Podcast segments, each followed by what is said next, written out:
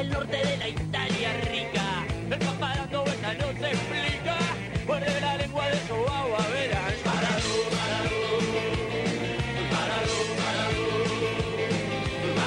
Tengo en mis manos un libro que se llama Dios, miradas sobre el mito Maradona, un libro muy interesante que mm, eh, gira alrededor de la figura del 10, del más grande de todos los tiempos, sin lugar a dudas, eh, de este eh, Dios laico, como hemos hablado anteriormente con Gabriela Saidón.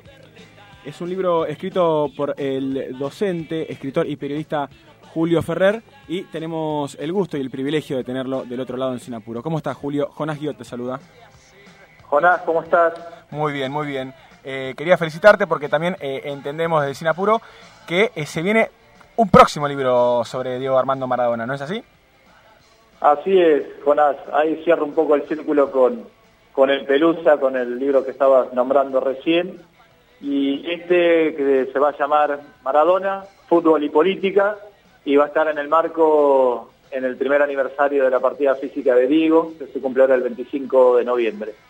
Me, me quedo con algo que dijiste recién, que eh, no dijiste muerte, dijiste partida física. Imagino que también debe ser porque procesar esto como, como una muerte, lisa y llanamente como una muerte, debe ser algo difícil. Sí, absolutamente. Son personajes elegidos, eh, Diego Armando Maradona, porque, bueno, él está viviendo en el sentir popular de millones de personas alrededor del mundo. Eso es la mística a veces que es que no tiene lógica y no se puede explicar, ¿no? Bueno, eso era Diego Armando Maradona. Quería arrancar, Julio, eh, preguntándote ¿cómo, cómo entra Maradona en tu vida. Bueno, Diego, yo tengo, soy de noviembre del 76, voy a cumplir 45 años, es decir que la vida de Diego Armando Maradona me atraviesa toda la parte de mi infancia, de mi adolescencia y de los mejores momentos.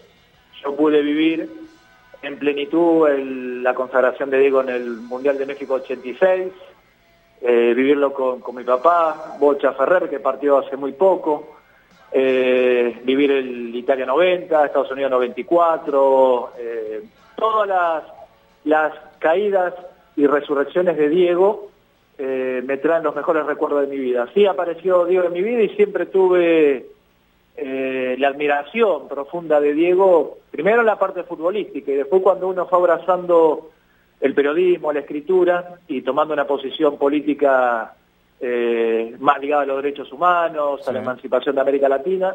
Después me fue, me fue eh, admirando la- la- el crecimiento y la madurez de Diego en la cuestión política, ¿no? Como digo, fue, ya creo que es eh, inexplicable la, la parte futbolística, digo, ya eso es, nadie Sí, lo va a sí. discutir, pero No, me- impactó también cómo Diego fue, después de haber dejado también el fútbol profesional, fue entregando su voz y su cuerpo a las causas eh, de América Latina, su amistad con Fidel Castro, su admiración con el Che Guevara, su acercamiento con Néstor y Cristina en Argentina, Con abuelas. Bolivia, abuelas y madres, claro. Entonces, me impactó la belleza de su fútbol y después su compromiso político. Claro, porque como decías, bueno, sobre el fútbol se escribió, se va a seguir escribiendo obviamente, pero muchísimo. Eh, y está muy bueno que te enfoques en esta parte, en Maradona, Fútbol y Política, tu próximo libro. Vas a estar rondando todas, todas esta parte, digamos, todo este, todo este costado del Diego. Sí, y, y tengo la suerte de que me lo prologue el, el gran Guillermo Blanco, uno de los Sí. las grandes plumas del periodismo deportivo en el gráfico y en otras revistas internacionales. Fue cubrió los juegos de Vita cuando Diego era un pibito como el Pelusa en los Cebollitas, después cubrió cuando Diego debutó en el Argentino contra Taller en el 76 y además fue jefe de prensa de Maradona en la etapa de Barcelona y parte del Napoli. Así que Guillermo es una voz más que autorizada y además Guillermo también es un hombre de una sensibilidad y la cuestión política también arraigada en lo que es el progresismo, las causas de derechos humanos. Así que muy contento y bueno, sí, de alguna manera describiendo y contando un poco al Diego como sujeto político y fenómeno social y cómo él fue acompañando distintos procesos, ya sea en Argentina con el kirchnerismo, ya sea su paso eh, con la Revolución Cubana y su amistad con Fidel Castro, Sí. con Evo Morales, eh, su batalla cultural también, Diego fue un sujeto con respecto a la batalla de ideas, como él cuando hizo el programa La Noche del 10 y de Zurda con Víctor Hugo Morales en la cadena de Telesur, eh, su relación con los organismos de derechos humanos y hasta la religión. Eso está en este libro próximo a salir y con eh, testimonio del expresidente, funcionarios, políticos, deportistas, así que bueno, contento. Se viene cargadísimo, bueno, de un montón de información, un montón de anécdotas. ¿Cuándo, ¿cuándo vas, a, vas a lanzar el libro? ¿Cuándo es su lanzamiento? Mira, calculamos, va a salir por la editorial Argentina Punto de Encuentro de Carlos Benítez y la, la idea es que salga en el marco de, del 25 de, de, noviembre, ¿no? Para, para conmemorar para el, primer año. Esa, esa fecha de, de Diego. Y mm, quería preguntarte, estamos hablando con Julio Ferrer, es docente, es periodista, es escritor, eh, bueno, ha colaborado en un montón de medios y además es autor eh, de, algunos libros de Diego Armando Maradona, uno de ellos es Dios, miradas sobre el mito Maradona y el próximo es el que se viene, que bueno, la idea es lanzarlo el 25 de noviembre, que es Maradona, Fútbol y Política. Y, y quería consultarte, ya que estamos ahondando bueno, en el contenido de tu próximo libro, eh, Dios, mirada sobre el mito Maradona, eh, tiene también muchísimo contenido gráfico eh, en términos de imágenes, con una colaboración enorme del fotoperiodista eh, Ricardo Alfieri. ¿va, ¿va, a pasar lo mismo en este libro que se viene ahora? ¿Decidiste también usar imágenes para, para ilustrar?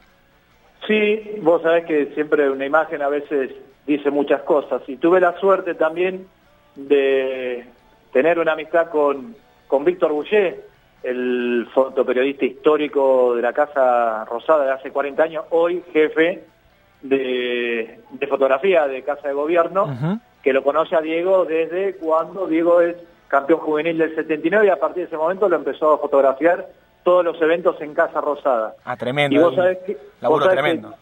Que, sí, tuve la suerte y, y que Víctor Boucher generosamente me da un montón de esas fotos, hasta porque también reconstruimos el último, la última resurrección de Diego en, en Gimnasia Grima La Plata como DT y lo trastocamos un poco con, el acontecimiento cuando él eh, fallece el 25 de noviembre del 2020 y Víctor Boucher también cubrió lo que es el, el, velorio en Casa de Gobierno, entonces hacemos un mosaico de muchas fotos de esa, también Jorge el Negro Luengo, un fotoperiodista también muy conocido de la revista Gente, sí. muy amigo de Diego y que vivió con Diego en la etapa de Cuba, eh, durante el 2000, 2004, fue el que también generó el encuentro con Rodrigo el Potro allá en Cuba, así que también él me cede generosamente muchas fotos, así que bueno, contento porque es un, un lindo Ahí eh, te perdemos, Julio, no sé si, si seguís en línea, eh, pero no, no te podemos escuchar.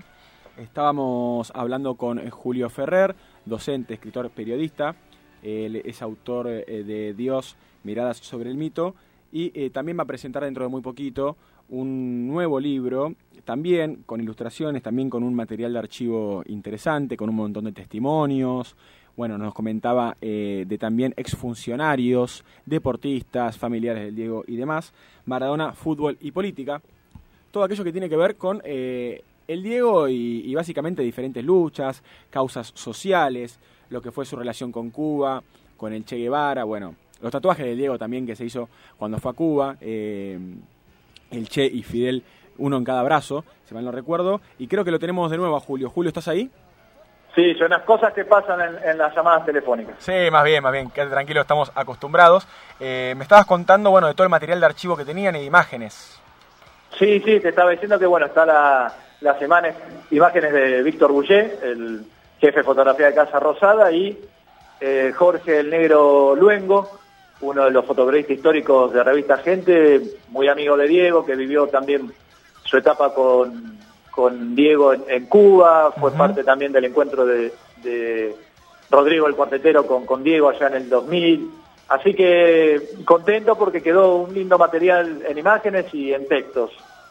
Y me imagino que debe haber quedado un tremendo, un tremendo trabajo definitivo porque eh, lo que entiendo es que eh, debe ser muy difícil también, ¿no? Eh, organizar toda esta información, porque se ha escrito tanto, se ha sacado tantas fotos del Diego, y hay tanta noticia también alrededor de su figura, que digo, ¿cómo hace uno para jerarquizar tanta información? Digo, me imagino que también has hecho un trabajo muy importante a la hora de dividir y de, y de diagramar este libro, ¿o no? Claro, y, viste, también uno trata de buscar fuentes reales, es decir, personas que han estado con Diego en las distintas etapas claro. que uno quiere reconstruir políticamente y que han sido figuras trascendentales, por eso están los testimonios de algunos funcionarios de Néstor Kirchner como Miguel Núñez, el Chango y Casuriaga, el Cuervo Larroque, Evo Morales, Juan Ramón Quintana, Milton Melgar, el Diablo Echeverry. Tremendo. Eh, claro, está Patricia Villegas, la directora de Telesur, el mismo Víctor Hugo, está Estela de Carlotto, Evel Bonafini. Y, sí, y la verdad también uno toma una posición, como decías vos, hay mucho material, pero también en este trabajo quise tomar una posición política también yo, porque es imposible uno construir un, un trabajo sin tomar la posición. Y como te decía, yo creo que Diego, Armando Maradona, nadie lo va a discutir de la belleza de su fútbol, eso ya es indiscutido. Pero también me generaba un poco eh, de la cuestión de los medios de comunicación a nivel mundial, ¿no? Sí. Más que nada los que tienen una, una impronta reaccionaria de derecha, donde siempre eh, le pegan del costado humano a Diego con sus problemas de adicción y demás, porque ha tenido su amistad o ha levantado Claro. la bandera con la Revolución Cubana, ha tenido amistad con Evo Morales. Entonces también quise tomar posición política, defender lo que a mi parecer también es, es, es admirable que Diego haya tomado voz y voto por las causas populares, entonces también uno toma partido y de alguna manera reivindica ese costado político y su madurez política de Diego, porque terminó en ese sentido acompañando los procesos en América Latina y no es muy común en un deportista de alta competencia que haya hecho eso. A lo sumo puede ser Mohamed Ali, el gran boxeador norteamericano que, que no quiso ir a pelear a Vietnam, le sacaron el título y después, bueno, eh, luchó contra todos los colonizadores de su, de su vida. Exacto, y pensaba también, vos eh, recién decías fuentes reales, que es algo que me parece importantísimo, porque bueno, eh, historias y mitos del Diego hay un millón, son interminables, son infinitos, y viste que todo el mundo tiene una historia con el Diego, vos le preguntás a cualquiera y, y de alguna manera o lo conoció, o un familiar o algo, digo, hay que encontrar también esas, esas, esas fuentes que te dan información verídica, verás. Sí, sí, sí, porque eso es lo que también de alguna manera construye el rato real y, no se desvirtúa la verdad histórica de Diego, ¿no? Porque es un sujeto y un fenómeno social y político Diego que fue muy difícil ser Maradona 24 horas y, y la prensa, y hay, hay mucho piraterío, hay mucho canallismo a nivel mundial, que de alguna manera va a haber gente que sí va a reivindicar la figura de Diego y otras con buena posición eh, eh, editorial van a denigrar la, la figura Sí, de Diego sí. Armando Maradona. Entonces, eh, siempre va a generar esa polémica y bueno, cada uno va a estar del lado que quiera estar, yo estoy del lado de la reivindicación de Diego y ese es mi, mi deber Sí, con Diego. Muchas veces también es, es eso que se dice o que se intenta hacer, ¿no? De separar al periodista de la parte humana, ¿viste? O, o, eh, como, como, como jugador de fútbol, como deportista, sí, pero, ¿viste? Como persona no. Como esa cosa de querer separarlos constantemente, eh, que creo que, es que, que hay medios de comunicación que han hecho mucho hincapié en eso, en tratar de, de defenestrarlo en ese sentido. Y me parece que también que algo lindo que tiene Maradona justamente son esas contradicciones también, ¿no? Que son las que tenemos todos. Y yo creo que también ahí radica parte eh, de nuestro sentimiento por el Diego. Te guste o no el fútbol, como puede ser mi caso, que no soy muy fanático del fútbol, eh, pero sí me, interpela, sí me atraviesa su historia, su figura, su imagen, todo. Eh, digo, ahí donde, lo que yo veo también es un tipo, un humano, eh, con sus contradicciones y con sus errores también. Digo, eso también hay que aceptarlo.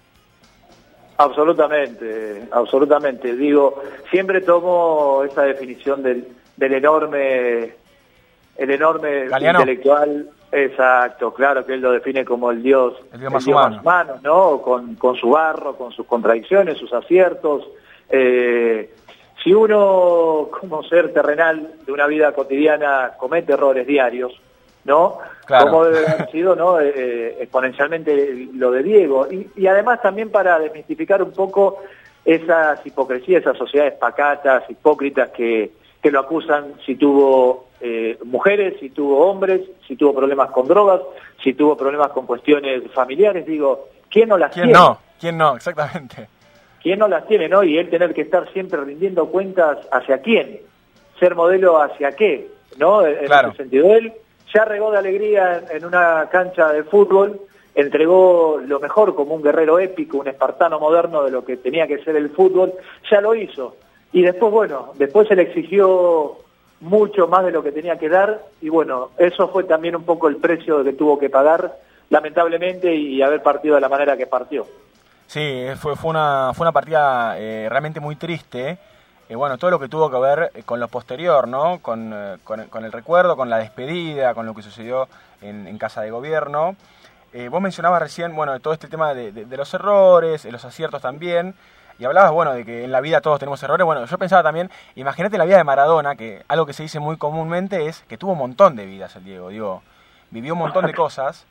Eh, y, quería, y quería preguntarte cuál es de, tu libro, tu próximo libro, que tiene que ver con, el Diego y lo político, Maradona, Fútbol y Política, eh, se va a llamar el próximo eh, libro de Julio Ferrer, con quien estamos hablando. ¿Qué parte a vos es la que más te, interpela, la que más te interesa del Diego como figura que se mete en la política? Es, es una buena pregunta y casi diría difícil de contestar tomando solamente un caso de Diego con respecto a su a su batalla política en América Latina. Eh, yo creo que hay también un, momento bisagra que fue también el ALCA, ¿no? El, cuando Diego va en el tren al alba con, con todos los, los personajes políticos y demás, que paramos el proyecto de recolonización que quería Estados Unidos en América Latina, ¿no? Con el proyecto económico del ALCA, ¿no? El, la Alternativa Libre Comercio Ahí Diego también toma una posición. Eso me, generó también un impacto muy fuerte porque fue una batalla ganada en América Latina y por lo que pude reconstruir, eh, hablar con varios de los personajes, desde el periodista Miguel Bonazo, Sandra Russo, algunos organizadores del, acto como Carlos López, eh, Luis Delía, eh, contaban lo que había hecho la, la, magnitud del personaje de Diego, que fue una simbología muy fuerte, y además fue pedido por Fidel Castro, llamarlo a Diego para que vaya en ese tren que estaba Emil Custurica filmando, estaba Evo Morales como líder coca-colero y a los próximos meses se consagraba como primer presidente indígena en Bolivia en enero del 2006. Ese es un, un antes y un después en América Latina y en la figura de Diego. Claro. Todos recordarán, ¿no? Cuando Chávez hablaba en el en el Estadio Mundialista de Mar del Plata, cuando lo llama que venga el pibe de oro. Y solamente con dos palabras, Diego, eh, no lo queremos a Bush, y el ole, ole, ole, Diego, Diego. Eh, y fue una victoria muy fuerte. Yo creo que eso es una de las bisagras de Diego, eh, a, mi criterio. Sin lugar a dudas, estamos ansiosos desde el equipo de Sinapuro por leer ese capítulo de tu libro. Eh, algo que, también me, gusta también enfatizar del Diego es que siempre una persona también muy fiel a sus principios, en términos políticos por lo menos, eh, y siempre, bueno, como, como todo el, líder popular también, eh, muy de la mano y muy abrazado de todo lo que tiene que ver con los derechos humanos en Argentina, que con nuestra historia no es un tema menor, no? Sí, claro. Yo tengo la particularidad de venir de familia de víctima de terrorismo de Estado, los, el hermano de mi mamá y, mi tía fueron detenidos desaparecidos, fueron encontrados por el equipo argentino de antropología forense, el nieto 108 fue asesinado en el vientre de mi tía, eh, tenemos una vinculación muy fuerte y uno vio el crecimiento de Diego y su apoyo a las causas de verdad, memoria y justicia. Y además, eh, como decís vos, él nunca renegó de su condición de clase, ¿no? de su condición de humilde, y además, si lo dice Estela de Carlotto, presidenta de Abuelas de Plaza de Mayo, y si lo sostiene también Eve Bonafini, presidente de la Asociación de Madres de Plaza de Mayo, creo que ahí no hay, no hay con qué darle. Eh, Diego, las abuelas y las madres le tienen un amor, eh, Jonás, me lo han dicho con, con lágrimas en los ojos.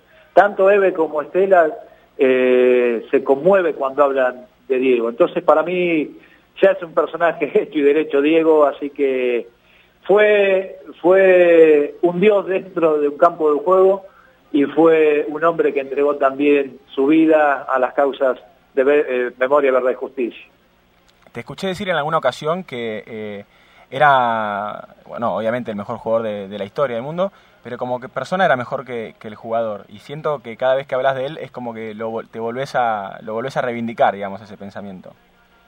Sí, absolutamente. Yo tuve la, posibilidad de, conocerlo, de tener algunos encuentros, no como periodista, todo gracias a, Fernando Signorini, su preparador físico histórico, uno de los hombres más importantes en la vida de Diego, ya sea en la formación física y, espiritual. Diego lo quería como, como un padre también al, profe.